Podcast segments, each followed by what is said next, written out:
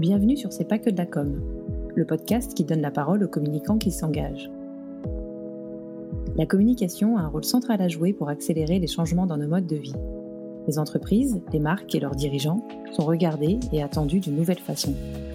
En tant que communicants, nous devons utiliser notre capacité à construire de nouveaux imaginaires pour rendre le changement désirable. Nos entreprises bousculent leur savoir-faire, à nous de le faire savoir. Apporter aux entreprises, aux marques, aux dirigeants des bénéfices d'image durables et puissants, voilà pour moi les vrais moteurs de la communication qui doit désormais réconcilier efficacité et utilité sociétale. Voilà pourquoi ce n'est donc pas que de la com. Je m'appelle Laetitia Laurent, je suis bretonne, fondatrice de ce podcast et responsable de la communication au Club Med. Je suis allée à la rencontre de ceux qui exercent le même métier que moi pour parler de leur parcours, de l'évolution de notre métier, de la place de la RSE dans la communication des entreprises et je partage ici ces discussions avec ces communicants qui s'engagent. Aujourd'hui, je reçois Séverine Lecomte, fondatrice de l'agence de communication responsable EIDI et présidente de l'association Comment, une des principales organisations des professionnels de la communication en France.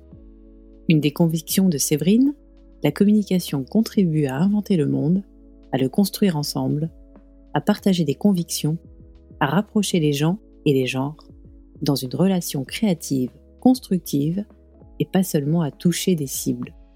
Voilà de quoi nous mettre dans l'ambiance de ce nouvel épisode. Séverine est également l'autrice de l'ISO 26000 en pratique, faire de la responsabilité sociétale un levier de performance pour l'entreprise, publié chez Duno en 2012, il y a dix ans déjà. Bref, Séverine, c'est une véritable experte de la RSE et de la communication autour de ces enjeux. Son parcours, en très très raccourci, dire comme du groupe Suez dans les années 2000, Séverine ne trouve alors pas les compétences dont elle a besoin pour avancer sur ses propres enjeux de communication RSE. L'idée de créer son agence de communication responsable prend forme et est dînée en 2010. Dans cet épisode, nous avons eu envie de vous proposer un éclairage triple. Où en sont les entreprises en matière de communication, sur leurs responsabilités sociétales et environnementales Où en sont les consommateurs citoyens par rapport à leur envie de changement, leur motivation et l'équilibre entre vouloir et pouvoir, et quels sont les nouveaux rôles et responsabilités pour les communicants, mais aussi les médias. Dans cet épisode, on parle aussi d'une communication plus humaniste et du rôle des collaborateurs des entreprises dans la communication externe, pièce essentielle du puzzle des communicants pour pouvoir donner à voir de façon crédible la raison d'être, d'agir de l'entreprise et les engagements pris.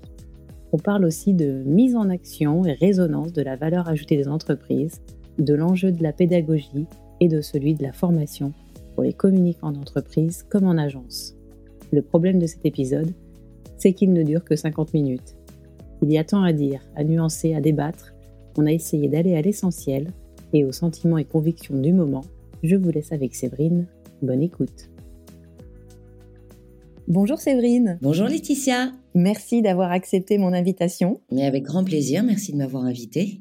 Alors Séverine, on s'est rencontrés lors de l'un des événements de l'association Comment, le tournoi de pétanque de la rentrée, et nous avions fait équipe lors de ce tournoi et nous avions même terminé sur le podium, voilà, parmi plus de 30 équipes de mémoire. Et on s'était très très vite entendus, et pas que sur le, le terrain de pétanque, puisque tu es aussi, pour ceux qui nous écoutent, euh, finalement l'une des expertes de la communication responsable sur les enjeux RSE. Et euh, j'avais euh, envie que tu nous partages finalement ton point de vue aujourd'hui, mais un peu au fil de ton parcours, puisque aujourd'hui, moi j'avais envie de proposer voilà un épisode avec un, éclairage triple finalement, ton point de vue de directrice d'agence le point de vue aussi des clients consommateurs tel que tu le ressens, toi, euh, aujourd'hui, et puis le point de vue d'une présidente euh, d'une association professionnelle de la com. Donc, euh, est-ce que tu peux, avant qu'on revienne un peu sur ces différents éclairages, est-ce que tu peux revenir sur ton parcours qui va nous permettre de comprendre un peu pourquoi tu es finalement expert de la communication et des enjeux RSE dans la communication? Alors, j'ai pas un parcours classique en communication. C'est-à-dire que moi, je viens, je fais des études de littérature, j'ai fait le, le concours général de philosophie quand j'étais en terminale, et puis j'ai fait euh, Hippocagne et Cagne, j'ai cubé même, et puis euh, j'ai euh, obtenu une, maîtrise de lettres, et je me destinais à, à diriger une collection littéraire. Donc j'allais commencer un DESS d'édition à la Sorbonne. Et puis, une de mes amies de Cagnes, avec qui j'étais assez liée, m'a dit Oh, mais tu sais, ma tante travaille chez cette agence qui à l'époque s'appelait Euro RSCG et qui maintenant s'appelle Avas Paris. Est-ce que tu veux pas cet été pendant trois mois, aller l'aider là-bas. Elle a besoin de quelqu'un de, fiable. je lui dis oh non, la com, moi ça me, c'est pas du tout mon truc. J'avais assez peu de respect, hein, je dois bien le dire, pour ce métier qui était un métier de paillettes pour moi. Et puis, euh, bah, euh, monde estudiantin, besoin d'argent, et puis euh, envie de rendre service à, ma, pote, j'y suis allée. Et en fait, je suis arrivée là-bas dans un contexte où il y avait des sujets qui étaient déjà des sujets de société hein, pour moi, qu'il fallait traiter sur le fond, en fait. Euh, je parle alors de sujets qui m'ont mené aussi à la communication responsable parce qu'ils n'étaient pas très reluisants les, premiers sujets sur lesquels j'ai travaillé. J'ai travaillé sur la graine terminator de Monsanto. Je vous rappelle, c'est cette semence euh, qui s'auto-détruisait après utilisation. J'ai travaillé sur les antennes relais pour Bouygues Télécom. J'ai même travaillé sur, euh, sur le problème du distilben. Et en fait, je me suis assez vite aperçue que je pensais être un monde de paillettes était en fait un monde de société assez complexe et intéressant. Euh, du coup, quand on m'a proposé euh, trois mois plus tard, à la fin de mon stage, de, rester en tant que consultante dans cette agence, euh, ben, j'ai dit, je me suis dit que je pourrais reprendre mes études plus tard parce que je sentais quelque chose d'intéressant. donc, je, suis restée et j'ai commencé à travailler notamment pour McDonald's, qui a été un de mes grands clients, McDonald's France, pendant cinq ans, qu'on a accompagné d'ailleurs pour la première fois au Salon de l'Agriculture. ils y sont encore, hein, je crois.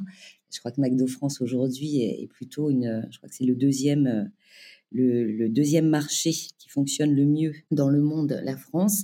Et on les orientait beaucoup vers, euh, vers cette question de d'ouvrir les usines, de montrer les produits locaux, parce que tout le monde pensait que euh, la salade, les frites et, le bœuf des burgers venaient des, États-Unis. Des États-Unis et on était quand même en pleine crise de la vache folle, donc tout ça a été nécessaire. Donc on a ouvert les, champs, on a raconté aux gens comment ça se passait pour de vrai euh, et c'est vrai que ça a été euh, tout à fait passionnant. Et puis j'ai aussi beaucoup travaillé pour Suez à ce moment-là et à un moment donné, ce, ce là que tu bascules côté annonceur?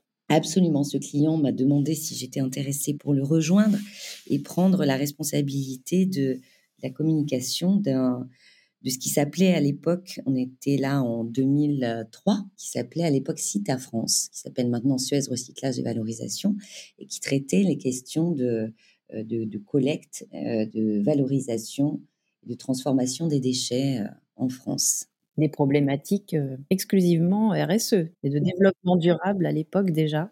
Voilà, donc de, de, 99 à mon arrivée chez Oran SCG à 2003 quand j'ai intégré Suez, en effet, j'étais déjà, j'avais déjà un backup sur les questions sociétales qui était bien, bien ancré. J'ai continué cinq ans hein, chez, chez Cita euh, France a déployé ce sujet avec un réseau territorial assez important de communicants et puis en travaillant aussi bien sûr avec euh, les partenaires industriels, les collectivités locales et puis les agences pour communiquer sur ces sujets qui n'étaient pas encore 2003 euh, c'était frémissant mais on n'était pas encore en plein dans, ce qui nous concerne aujourd'hui. Hein, C'était les débuts. Et tu parles de tous les partenaires avec qui vous travaillez, qu'on appellerait des parties prenantes aujourd'hui, mais Exactement. ça se nommait pas comme ça non plus à l'époque. Exactement. Et Suez était quand même déjà assez précurseur hein, à l'époque.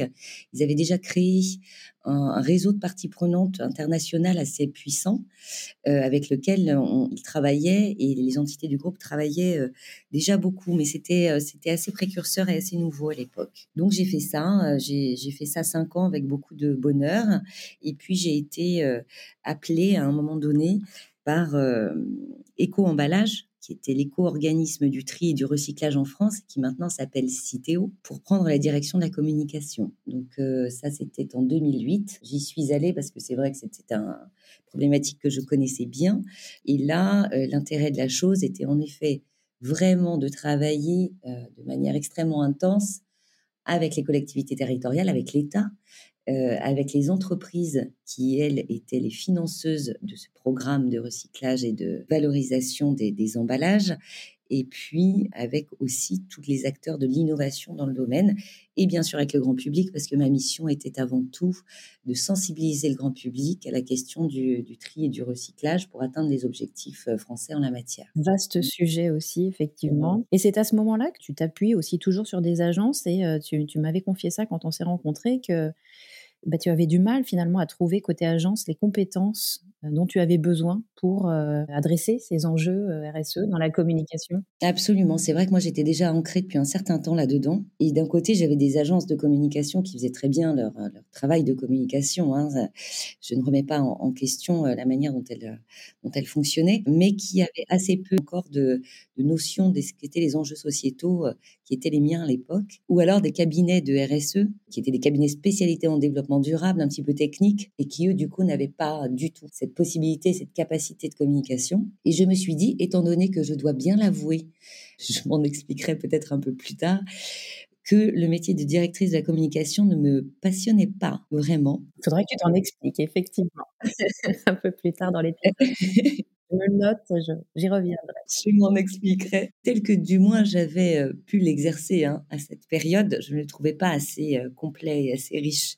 Mais ça a changé et on va en reparler.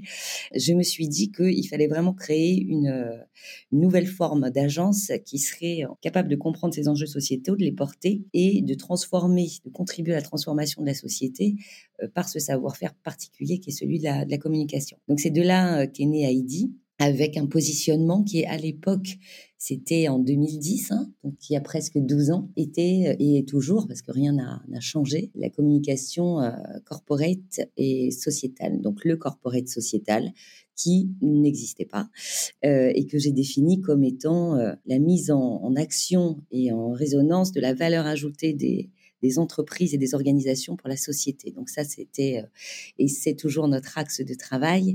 Et c'est comme ça qu'on travaille avec, euh, avec nos clients. Euh, simplement pour en finir euh, sur Heidi, parce qu'on va passer à des choses plus intéressantes, on a exercé cette, cette communication sociétale en se disant que la RSE, c'était le nouveau corporate et que pour l'exercer correctement, il, fallait, on exerce les métiers du corporate, donc tout ce qui est bah, communication corporate ou institutionnelle, ça dépend comment, comment est-ce qu'on l'appelle, tout ce qui est également identité euh, et, positionnement de marque, tout ce qui est communication interne parce que c'est indispensable, et puis cette brique qui s'interconnecte aux autres, qui est celle de la, de la communication euh, RSE spécifiquement, à la fois sur les démarches, les programmes, mais aussi la sensibilisation, le marketing durable, etc. Donc on a, euh, on a ces quatre cordes à notre arc qu'on déploie dans les dispositifs pour, pour nos clients aujourd'hui. D'accord. Et ce sont ces, convictions aussi là qui t'ont amené à prendre la présidence de l'association Comment? Alors c'est vrai que j'ai rejoint Comment moi quand j'étais euh, dire comme déco emballage en 2008 et puis euh, j'ai euh, avec Asael Adari que tu connais qu'on salue qu'on embrasse qui est président d'occurrence on a vite mis en place quelque chose qu'on a appelé en effet cette notion de communication responsable au sein de la chaîne de valeur des communicants qui est représentée chez Comment.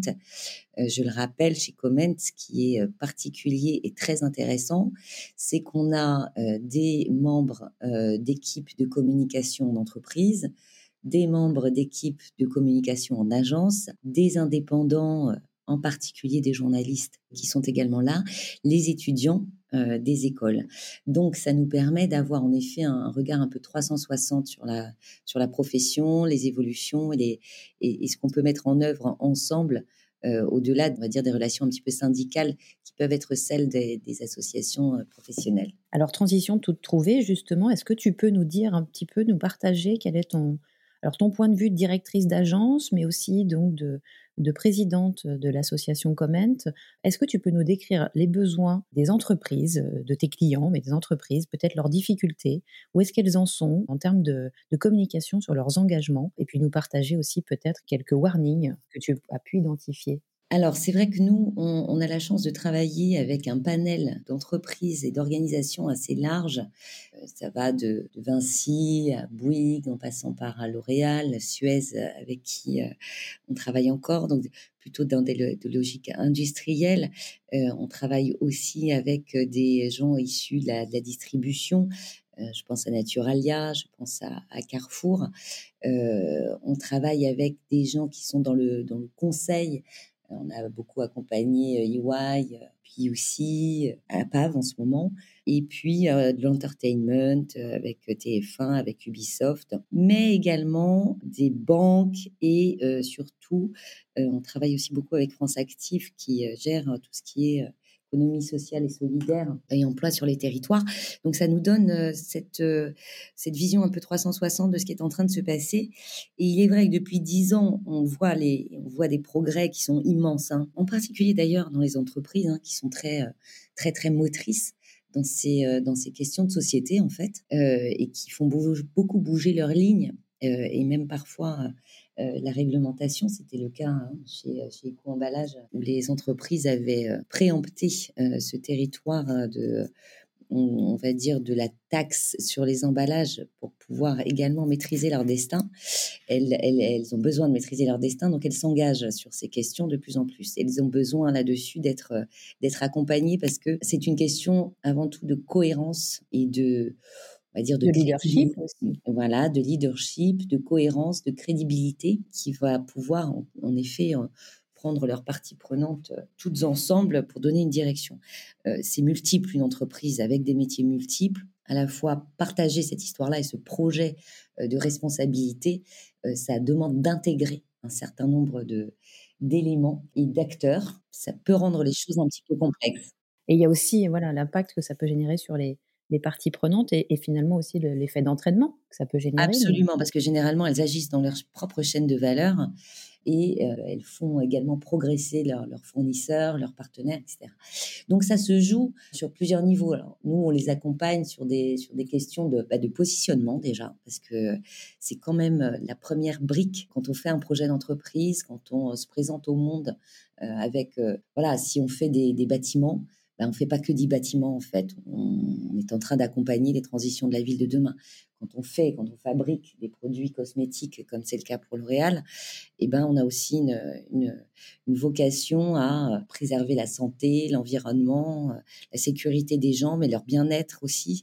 Euh, donc, toutes ces questions-là se, posent et il faut les, à la fois les défricher dans un positionnement, puis ensuite aller les porter à tous les niveaux de l'entreprise, que ce soit en communication interne, que ce soit même au niveau du marketing, que ce soit en communication commerciale.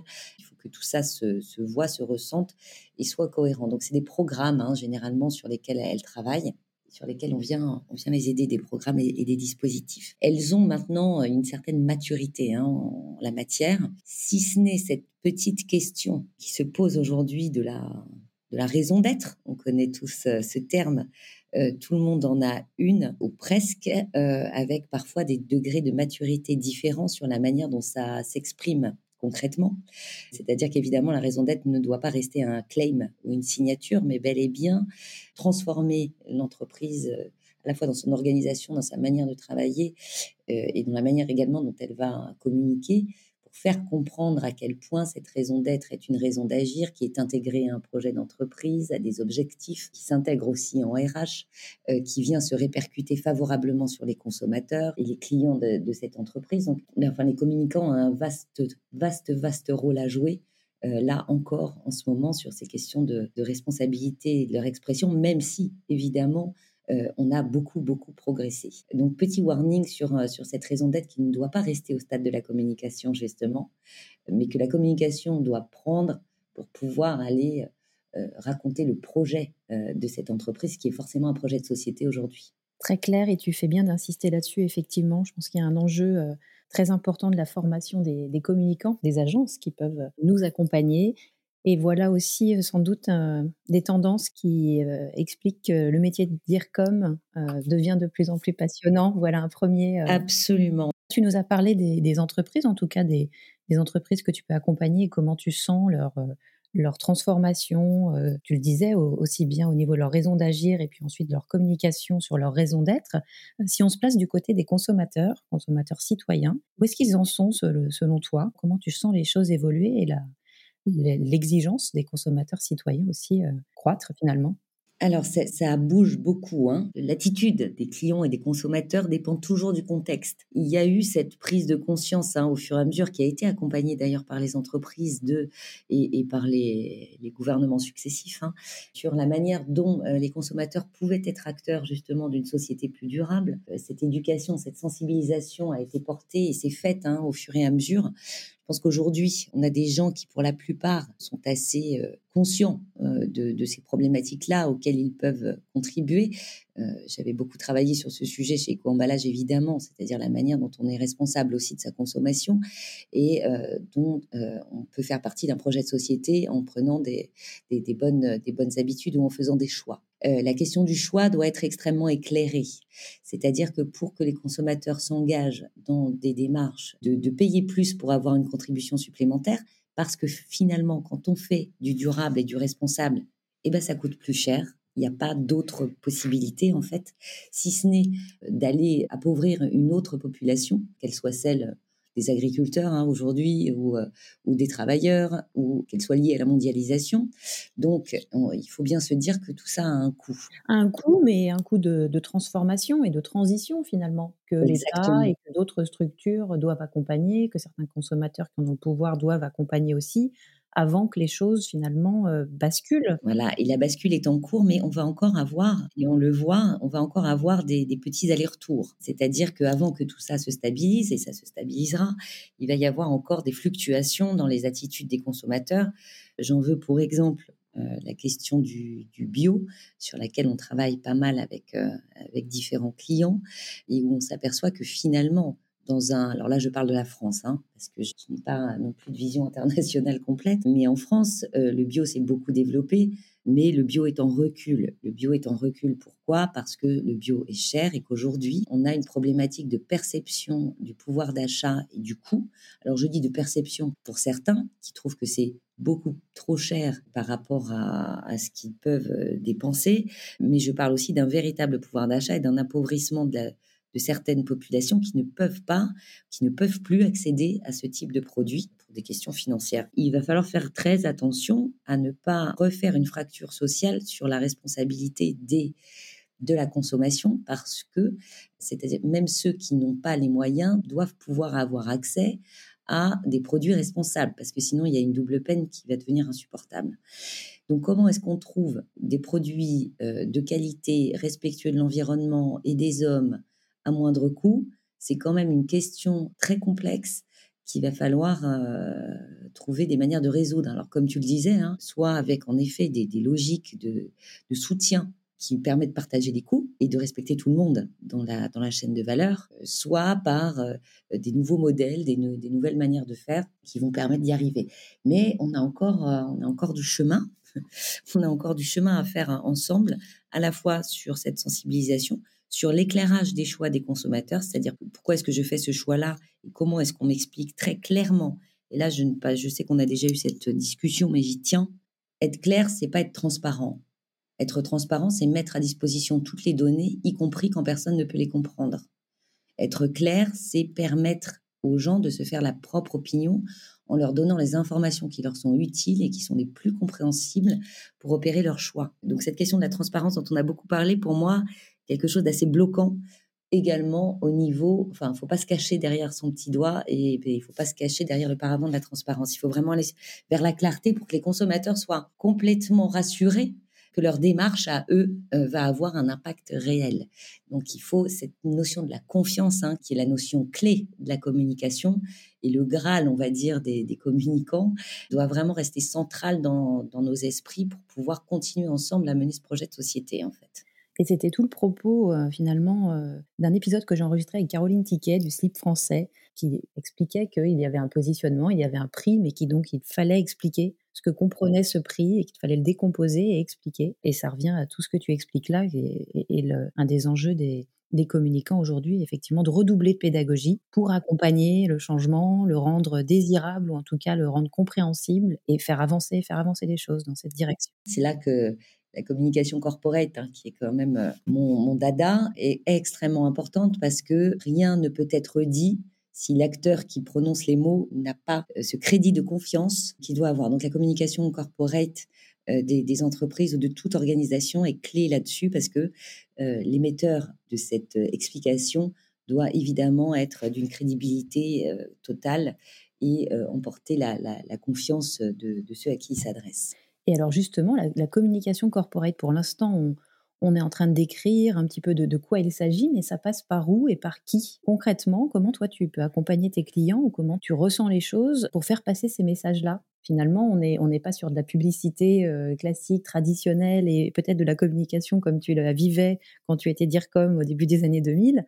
Qu'est-ce qui a changé et est-ce qu'il n'y a pas un, nouvel acteur et peut-être les collaborateurs finalement qui sont au cœur de, de la crédibilité et de la pédagogie des, choix faits par les entreprises? Absolument, absolument. C'est-à-dire que en effet, euh, il y a au début des années 2000, on avait traité la, la communication corporate comme quelque chose ça se faisait un petit peu entre guillemets en chambre, c'est-à-dire qu'on le faisait entre soi, entre experts. Là, il est absolument nécessaire. Alors, c'est quelque chose qui est su depuis longtemps, hein, euh, que l'interne est porteur du projet et de la manière dont on va pouvoir le partager, mais ça s'intensifie énormément. Les questions de, responsabilité, en particulier environnementale, euh, sont assez bien traitées aujourd'hui. C'est quelque chose qui est très intégré. Euh, dans les équipes de communication, dans les, euh, euh, dans les projets des entreprises. Donc là-dessus, on va dire qu'on est vraiment sur la bonne voie et qu'on a beaucoup, beaucoup avancé. C'est peut-être ce qui se voit le plus ou ce qui... Non, c'est ce qui est le plus maîtrisé aujourd'hui. C'est ce qui est le plus maîtrisé aujourd'hui parce que ça fait longtemps que les, process, on va dire, ont été réfléchis et mis en place. Et puis, ça a été beaucoup aussi l'idée par, par les réglementations. Donc, ça a avancé. C'est quelque chose avec laquelle les, entreprises sont plutôt à l'aise. Ne serait-ce qu'à travers le rapport RSE, par exemple. J'essaie de creuser un peu, parce que je pense à, ceux qui nous écoutent et qui ne sont pas forcément dans des grands groupes ou dans des structures qui Absolument. ont été encadrées par cette réglementation qui existe. Absolument. Ben, en effet, l'ensemble des événements internationaux, des COP, euh, des réglementations qui ont été mises en place et puis de l'obligation faite euh, à certaines entreprises en particulier de euh, se donner des objectifs et de les suivre dans le cadre d'une démarche structurée et de rapports de reporting qui permettent de, de, constater sur des bases financières et extra-financières qui sont des bases communes, comment est-ce que ces objectifs sont mis en œuvre et sont atteints même si, euh, bien sûr, c'est des démarches de progrès, donc on n'est pas obligé d'être bon tout de suite. C'est pour ça que les petites entreprises ne doivent pas hésiter à mettre en place une, démarche, par exemple, telle que l'ISO 26000, parce que c'est une démarche qui est euh, finalement assez ouverte et qui s'adapte à peu près à toutes les structures et à tous les contextes, et qu'on va pouvoir évaluer dans le temps, mais aussi faire évoluer dans le temps. C'est-à-dire qu'une démarche RSE n'est jamais figée, c'est quelque chose qui progresse avec l'entreprise et dans son contexte. Et c'est vrai que ces, euh, ces questions de structuration et de reporting sont extrêmement importantes pour faire progresser les projets des entreprises, mais aussi euh, les communications de ces entreprises auprès de l'ensemble de leurs parties prenantes, et en particulier auprès de l'interne, on va y revenir, euh, qui s'attache beaucoup au sens et de plus en plus, c'est-à-dire faire mon métier, c'est bien, mais quels bénéfices j'apporte, pas seulement à mes patrons, pas seulement à mes actionnaires, pas seulement à moi-même en étant rémunéré, mais quel bénéfice j'apporte à l'autre, à la société dans laquelle je vis. Donc ça, c'est une communication qui est extrêmement importante aujourd'hui, qui commence vraiment à exister, mais qui va mériter euh, de s'amplifier. Et cette question euh, de l'interne, c'est aussi la question du volet social de la RSE, euh, qui est le volet aujourd'hui le moins bien traité. Pourquoi Et ça, ça nous regarde aussi en tant que communicants, mais ça va mettre du temps parce que souvent encore toute la, communication interne est, au RH. Euh, les ressources humaines n'ont pas forcément la formation euh, pour pouvoir traiter ces enjeux de, de, société et de communication dédiés à l'interne, mais aussi dédiés au reste du monde et qui parlent de l'interne. C'est pas forcément leur savoir-faire de base. Donc, pour le coup, les communicants, les directeurs, directrices de la communication doivent vraiment s'emparer de cette question de l'interne et du social parce qu'elle fait pleinement partie de la communication corporate et de la communication sur la responsabilité de l'entreprise aujourd'hui. Et là, on va, on se trouve un petit peu confronté à une période de transition où on a des risques énormes de social washing c'est un terme, je pense, que, qui a déjà été prononcé dans ce podcast. On va pas revenir sur les détails, mais euh, on va plutôt utiliser les gens pour montrer qu'on fait bien les choses, euh, au lieu de leur donner la parole sur la manière dont, ils les vivent ou, dont ils y contribuent à l'intérieur de, de l'entreprise. Donc ça, c'est un travail auquel moi, je suis extrêmement attachée. ce travail culturel aussi. Oui, j'allais venir. On va vite toucher à la culture d'entreprise et aux valeurs de l'entreprise? Absolument. Donc les valeurs, c'est quelque chose de, très utile, mais il faut qu'elles soient pas sur les murs, il faut qu'elles soient dans les murs. Donc euh, on, ne peut pas les décréter en fait. Il faut les exhaler, mais il faut aller les prendre là où elles sont et chez les gens qui font vivre l'entreprise. Euh, ça fait des années qu'on fait nous. Euh, crois que notre premier culture book date et c'était avec Ubisoft que je remercie encore de cet aspect précurseur qu'ils ont toujours eu là-dessus, où, où en effet on était allé interroger l'ensemble euh, des collaborateurs euh, en France pour qu'ils nous racontent le projet de l'entreprise. Et ça, c'est quelque chose qu'on déploie euh, de plus en plus, c'est-à-dire faire porter le corporate par l'interne. Ça reste encore un, défi aujourd'hui. les entreprises qui le font, en général, en voient quasi immédiatement la portée et le bénéfice parce que ça change toute la manière dont on va approcher un projet d'entreprise et des métiers qu'il soit euh, aussi bien à l'interne qu'à l'externe, hein, pour ceux qui lisent, euh, qui ont accès à ce type de, support. L'interne va, va s'engager davantage de manière immédiate. Exactement. Et l'externe va être en confiance tout de suite. Oui, parce que l'interne va non seulement faire, mais va aussi raconter Absolument. comment euh, ils exercent chacun leur métier et à quoi ça participe au sein de l'entreprise, mais un peu plus globalement finalement, et que ça vient sans doute nourrir des enjeux qui dépassent l'entreprise. Et donc, du coup, en synthèse, on pourrait imaginer que cette communication corporate qui doit être portée par l'interne, à partir du moment où les collaborateurs sont impliqués dans le projet d'entreprise et dans cette transformation, on leur donne du sens euh, sur, l'impact positif de ce qu'ils font au quotidien et globalement dans cette entreprise, ça se répercute sur l'externe, sur l'extérieur, sur les clients, sur le, absolument. et sur les, les, prochains talents qui pourraient rejoindre l'entreprise aussi. absolument, Ça devient, toi, tu ressens que ça devient un, un levier euh, fondamental et peut-être le plus crédible finalement? Ah complètement, c'est un levier énorme parce que déjà, aller euh, interroger tous ces gens, les interviewer, prendre le temps de discuter avec eux, c'est un projet de communication interne en soi. Euh, c'est-à-dire que ça participe complètement de la communication interne.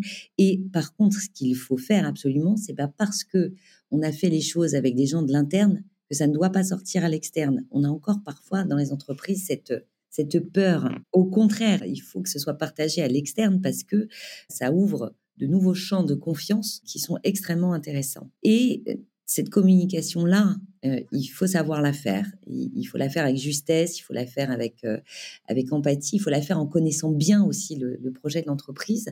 C'est quelque chose qui n'est pas, qui n'est pas simple, euh, sur lequel les communicants ont un rôle à jouer euh, qui est énorme, et on va reparler de leur rôle là-dessus. Et c'est une communication qui va devenir, moi j'ai dit il y a 12 euh, ans, la communication sera responsable ou ne sera pas, et là je dis depuis quelques années, la communication sera humaniste ne sera pas. Ça veut dire quoi? Ça veut dire qu'il faut passer au human-centric, là, maintenant, et il faut pas trop tarder. Il faut se recentrer sur bah, ces parties prenantes hein, dont on parle et avec lesquelles on dialoguait jusqu'ici. Maintenant, il faut plus dialoguer, il faut, il faut vraiment euh, leur parler euh, d'elles, les intégrer pleinement. C'est comme ça qu'on va pouvoir passer le prochain levier, qui est celui de la transformation réelle.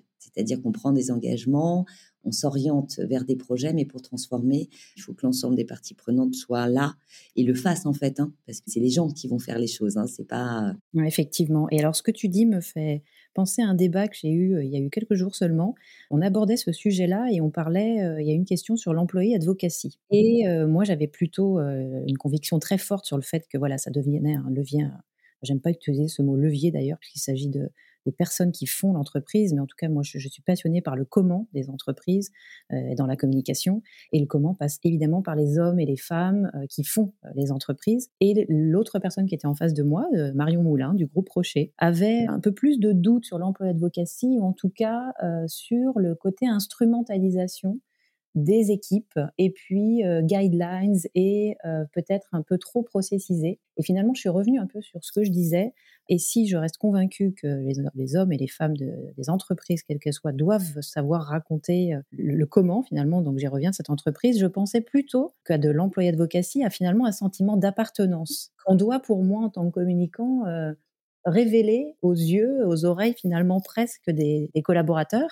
Et ça part évidemment d'un projet d'entreprise, d'une raison d'être et donc d'une raison d'agir. Et c'est ensuite ça qui, euh, s'ils sont complètement partie prenante du projet, vont euh, très facilement raconter sans forcément qu'il y ait besoin d'un cadre trop rigide. Comment toi tu vois les choses et comment tu accompagnes tes clients sur ce sujet-là de la communication justement plus humaniste qui va devenir clé effectivement?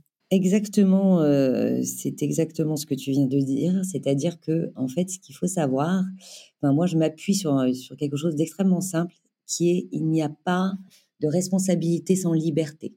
Ça veut dire que si je demande, en effet, à euh, mes équipes ou à des gens qui sont dans une entreprise d'en parler, ils doivent pouvoir le faire en souveraineté et en liberté. Parce que sinon, ça s'appelle en effet de l'instrumentalisation. Et là, on casse deux choses. On casse le sentiment d'appartenance dont tu viens de parler, c'est-à-dire, on me demande de parler de mon entreprise, mais en fait, on ne veut pas que j'en parle en dehors du cadre. Donc ça, c'est quelque chose de, compliqué qui ne génère pas de confiance. Et on ne me fait pas confiance pour savoir en parler. Donc, eh ben, il, faut, il faut que les euh, communicants soient en confiance avec la, manière dont les, les, collaborateurs peuvent parler de leur, entreprise. Ils la connaissent en général. Et la plupart du temps, ils l'aiment. C'est-à-dire que cette peur de dire, ah ben non, on peut pas les laisser parler parce qu'on ne sait pas ce qu'ils vont dire, pour moi, elle n'est ni utile ni souhaitable. Même des gens qui sont très durs envers leur entreprise, quand ils en parlent entre eux ou, je ne sais pas, ou dans, dans, des logiques syndicales, par exemple, quand on va venir les interviewer, on va leur poser trois questions comme tu le fais avec moi, puis on va les laisser s'exprimer, on s'aperçoit qu'en fait, ils ne disent jamais de mal de leur métier, de leur entreprise, parce que ce sentiment d'appartenance, la plupart du temps, il existe. Il suffit de le voir et de l'exalter. C'est ce que tu disais aussi tout à l'heure. Il faut faire confiance aux gens et, et voilà, et pouvoir prendre cette matière, tout ce cœur qu'il y a dans les entreprises et le faire ressortir. Et ça, c'est une des missions des communicants aujourd'hui, qui était plutôt de laisser, c'est ce que je disais tout à l'heure, plutôt laisser au RH un petit peu. Et, non, il faut s'emparer de ce sujet-là. C'est cette, ça va rejoindre aussi la question de la clarté. C'est-à-dire que quand on est clair sur la manière dont on fait les choses, on génère aussi euh, de la confiance et de la sécurité pour, euh, pour tout le monde. Donc, tu vois à quel point le rôle de communicant est, est important et complexe et de plus en plus. Alors effectivement, voilà, on y arrive. Donc on a parlé beaucoup du rôle des entreprises, des organisations dans la société, qui s'interrogent sur leur propre rôle en tant que société dans la société. Et donc les communicants dans tout ça, quel nouveau rôle, quelle nouvelle responsabilité on a, commencé à en égrener tout au long de cette conversation. Comment tu vois, toi, le, métier évoluer à titre personnel et puis euh, au sein des organisations, des entreprises que tu accompagnes?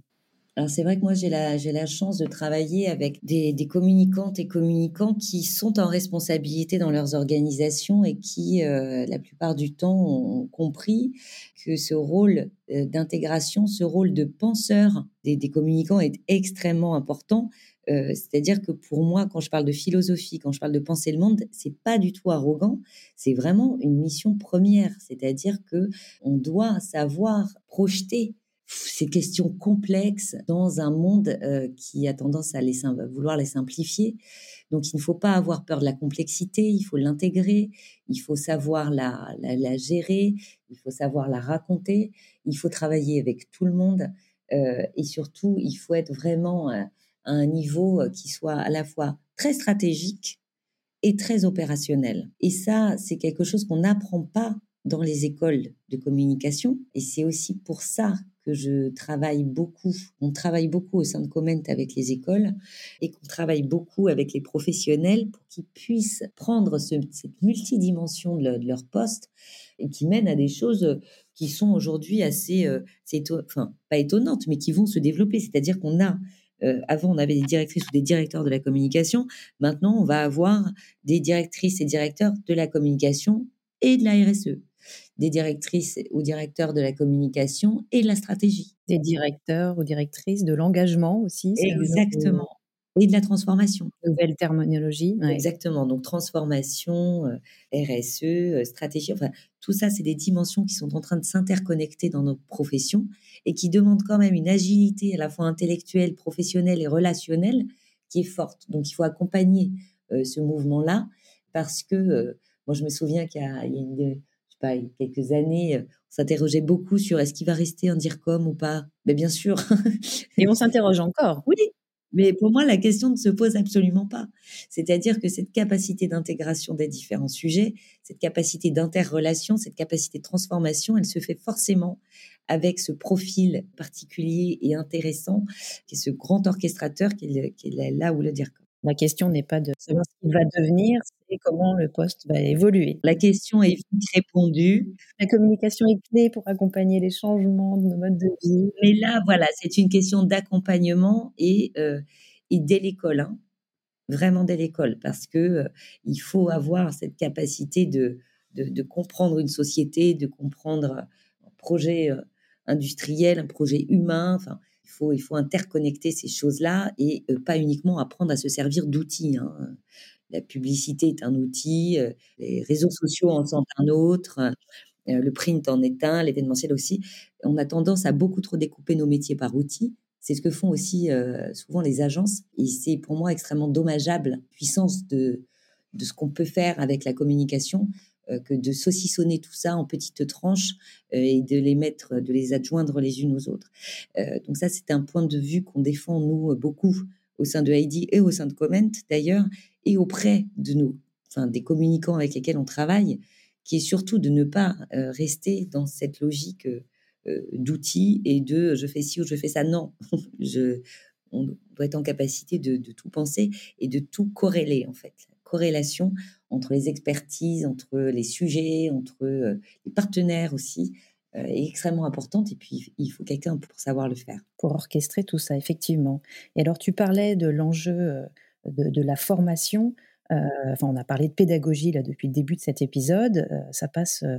Enfin, c'est finalement une soft skills qu'on doit tous développer activement communicants, agences et donc, et donc écoles qui forment aussi voilà, les communicants des entreprises et des agences de demain.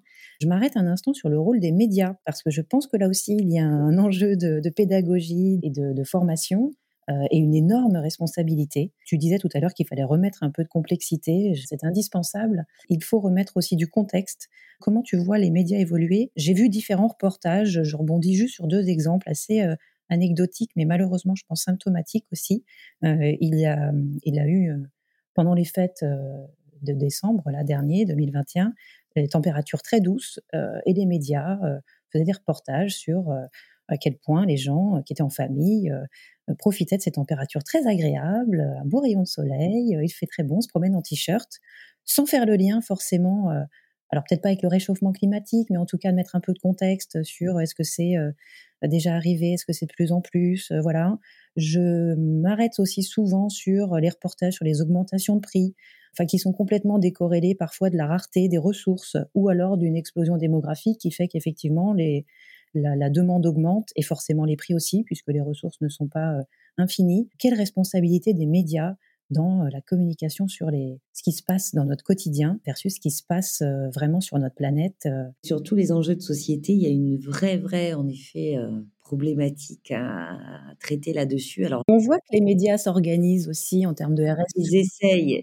Avec des feuilles de route, mais dans leur, euh, dans leur décryptage de l'information et même dans les questions qu'ils peuvent nous poser à nous communicants ou à nos porte-paroles dans les entreprises sur euh, la stratégie des entreprises, la performance, le développement les questions sur l'impact euh, sont encore rares. Oui, il y a une problématique en effet de, de, bah, compréhension d'un contexte et de simplification. On va, on va y revenir, c'est-à-dire que euh, c'est le, le danger qui guette à la fois les communicants et les médias. C'est essayer de simplifier pour aller au plus vite et euh, au plus rentable, on va dire, en termes de voilà, pourquoi s'encombrer de complexité quand on peut faire passer un message simplificateur qui finalement dont on se dit qu'il va pouvoir satisfaire tout le monde. Mais en fait, les, gens ne sont pas des idiots. Hein. Même quand ils ne sont pas éduqués, ils comprennent très bien quand on est en train de, leur bourrer le mou, entre non, en effet. Et puis en plus, on a un devoir, nous, de, pédagogie. On a besoin des médias. Exactement. Il ne faut pas jouer la, il faut pas jouer la facilité. Il faut enfin, les médias sont aussi un espace où on va pouvoir délivrer, euh, mais les entreprises aussi, hein, elles, sont, elles sont une forme de médias, elles aussi, souvent, hein, parce qu'elles s'expriment et elles ont, euh, de plus en elles sont des tribunes. Voilà, elles sont des tribunes. Donc, ne pas essayer de jouer sur la simplicité, ne pas utiliser les chiffres euh, comme ça nous arrange, ne pas noyer le temps long dans le, dans le petit fait. Euh, ça, c'est des exigences euh, intellectuelles qui parfois ne semblent pas rentables sur le coup. ni pour les médias, ni pour obtenir ce qu'on veut. Mais on ne peut pas être dans une logique de manipulation parce que euh, ça, finit toujours par se, ressentir et par se voir. Donc les médias doivent beaucoup, beaucoup faire attention à ne pas surfer euh, euh, sur les vagues de la facilité, des fake news, de non-renseignement d'une opinion qu'ils vont partager.